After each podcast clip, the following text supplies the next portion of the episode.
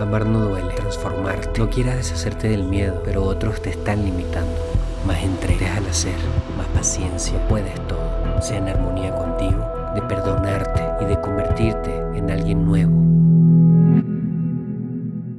Hola, hola, ¿cómo estás? Espero que bien. Y si no tan bien, no te preocupes.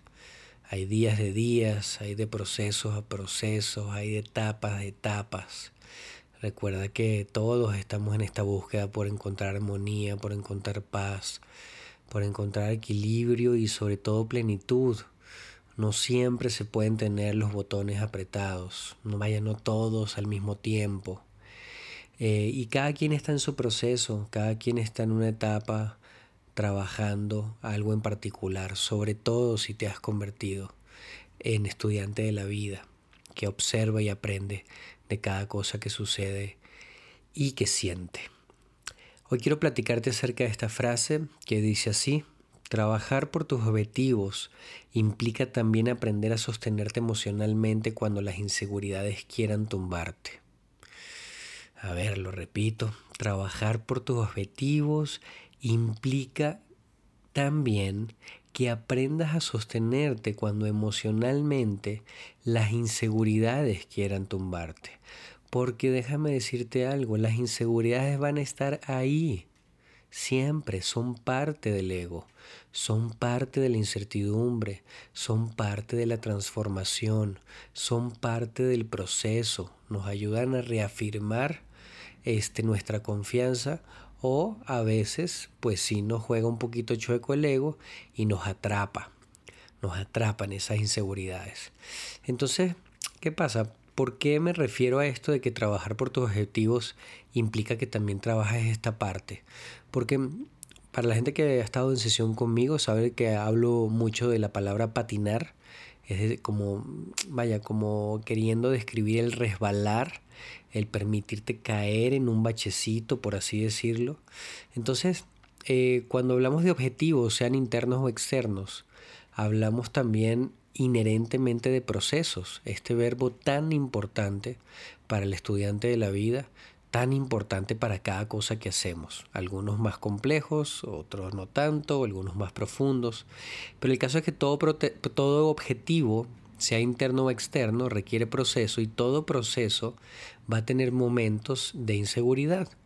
¿Por qué? Porque es parte del ego. Te he hablado de que el ego, eh, nuestro ego aterrado, siempre va a estar de alguna manera buscando preservarse, siempre se va a alertar, se va a sentir amenazado con cada vez menos mientras más trabajo de conciencia hagas. Pero generalmente él se siente atacado, eh, asustado, eh, amenazado.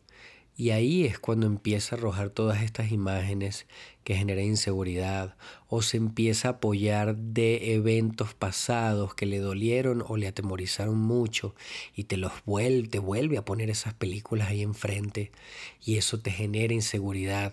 Siempre toma en cuenta para que no te estés peleando con tu ego, es decir, no te estés peleando con tu cabeza, que, que vaya, todos estos son mecanismos de defensa. Estas son sus tácticas, vaya, para preservarse, hacer que no te muevas, este, hacer que te, que te asustes, para que no avances a lo desconocido. Entonces, toma en cuenta de entrada que todo proceso, eh, vaya, tiene muchos momentos durante el día. Y por otro lado, que el ego en esos momentos de vulnerabilidad o en esos momentos de flaqueza o de falta de confianza, pues él va a lanzar toda su artillería pesada para preservarte, no para joderte, porque de alguna manera él se está cuidando, se está protegiendo, es muy inseguro, eh, vaya, está sostenido solamente de lo externo, por lo, por lo tanto eso lo hace muy vulnerable. Es por ello que nos apoyamos tanto en la conciencia. Pero entonces, eh, lo que más quiero dejarte es que te acostumbres a que inclusive aunque sientas mucha confianza con respecto a lo que estés trabajando o al objetivo que estés buscando lograr, van a existir estos momentos. Todos los tenemos, todos, tú, yo, el vecino, hasta la persona que ves más, que ves más segura en redes sociales, hasta la persona que ves más exitosa, hasta la persona que, demuestra más entereza y estoicismo. Eh, vaya, eh, todos pasamos por momentos en los que nuestra seguridad se tambalea. Y repito, el ego aprovecha ahí para decirte, sí, sí, sí, sí, sí, no, no te metas por ahí, yo te dije, pero fíjate lo que nos pasó en el pasado, pero ¿y si nos vuelve a pasar? O sea, el ego va a aprovechar esos momentos de vulnerabilidad para, de alguna manera, hacerte, este, vaya, de, en sus mecanismos de defensa, eh, cuidarte y preservarte. Ya sabemos que, vaya, todos esos mensajes que arrojan en el, ego desde su modo de emergencia, pues más bien nos llenan de ansiedad, sí nos, llevan, nos llenan de mucha información, ojo, mucha información válida. Si no existiera el ego del todo, pues quién sabe qué locuras hiciéramos sin pensar, básicamente. Nos llena de mucha información, pero también nos llena de mucha ansiedad, nos llena de mucho estrés, eh, vaya, nos llena de mucha presión, nos llena de mucha frustración y nos llena de mucho miedo sobre todo. Pero es parte del proceso. Que quiero que hagas que eh, toda meta, todo proyecto interno o externo que estés desarrollando, vaya, te acostumbres a esto que te decía, a patinar. A de alguna manera a que haya momentos en los que, vaya, tu seguridad y tu confianza se pueda sentir vulnerable. No pasa nada. En esos momentos tienes dos opciones. O reafirmas tu confianza y tu fe, bajas información, traes información como adulto consciente a tu niño, niña asustada, igual a tu ego, ego asustada, eh, y de alguna manera lo llenas de información eh, que lo calme, que, te dé seguridad, que, que, te vuelva a entrar en el camino de la confianza, de la plenitud y de la conciencia, básicamente. O si no, si ya de plano el ego está ganando su batalla y te impregnó de miedo, pues sencillamente deja que pase ese momento. Deja que pase. O sea, acéptalo. Entiende que estás bañada o bañado, impregnado, impregnada de, de ese miedo, de esa angustia, de esa preocupación. E intégralo, intégralo como parte del camino. Hay momentos que por más trabajo interno que hagamos, por más que de alguna manera busquemos meditar o inyectarle conciencia o bajar información, pues sencillamente es una respuesta desbordada del, ego y por consecuencia de nuestro cuerpo, el, sentirse alerta o el sentirse, mm, vaya, angustiado. Tenemos que permitir también esos momentos, son parte del camino. Esos momentos nos hacen vulnerables, nos hacen humildes y como te decía, nos arrojan mucha información.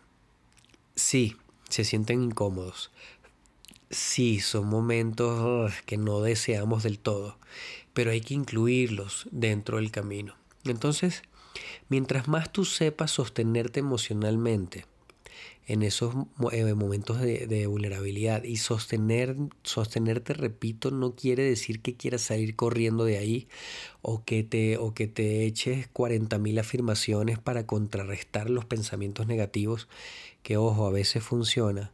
Sostenerte me refiero a permitirte estar ahí con la confianza de que va a pasar, permitirte estar ahí con la confianza de que de saber que es tu ego alerta, asustado y que está de alguna manera eh, buscando preservarse. Entonces, que conozcas qué es lo que sucede ahí para que no te etiquetes, para que no te definas y para que no definas el proceso.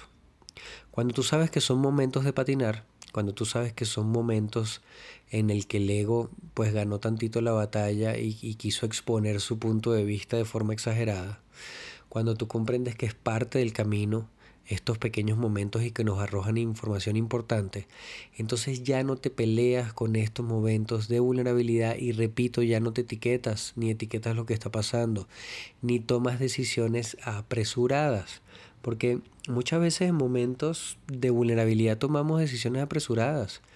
Y a mí siempre me gusta esta premisa de no tomar decisiones en la crisis. Vaya, ¿por qué no? A menos que esté en riesgo tu vida y tu integridad. Ojo, si está en riesgo tu vida o tu integridad, huye de ahí. Si no, yo te propongo, dependiendo de tu nivel de trabajo interno, que te permitas estar ahí, como dice en mi país, en la candela, que te permitas estar en la crisis muy eh, humildemente, muy tranquilita, muy tranquilito, observando lo que esa crisis viene a mostrarte para poder aprender de ella, en lugar de echarla a patadas o correrle, pasarle por encima o correrle, porque si no nos perdemos del aprendizaje. Entonces, vuelvo a la frase eh, para que la recordemos, trabajar por tus objetivos externos o internos, planes, metas, lo que sea, implica que también aprendas a sostenerte emocionalmente cuando las inseguridades quieran tumbarte. Es parte de también, es parte del éxito aprender a lidiar con los momentos bajos.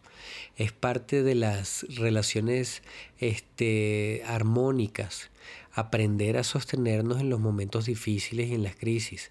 Es parte de nuestro propio veas interno que, que, de alguna manera aprendamos eh, a sostenernos en momentos de, eh, vaya, más que debilidad, de vulnerabilidad, porque debilidad ya lo tachamos como que, ay, es algo malo, es de débiles y no. Ser, vulnerables no quiere decir ser débiles. Sobre todo si sabes estar ahí, si sabes comprenderte, si, si sabes, si logras hacer consciente que ese momento de vulnerabilidad no te define y, vaya, eh, es un, un pequeño tramo de tu larga línea de vida. Entonces, eh, aprender esto es básico para poder lograr nuestros objetivos, para no morir en el intento, para no desistir en el intento, para no tomar decisiones este, que luego nos vayan a perjudicar en el intento y para muchas otras este, otros beneficios que te invito a que descubras también por ti mismo, por ti misma. ¿Ok? Entonces, a trabajar esos niveles bajos, a trabajar esos momentos en que el ego este, se sobresalta, a trabajar esos momentos de vulnerabilidad.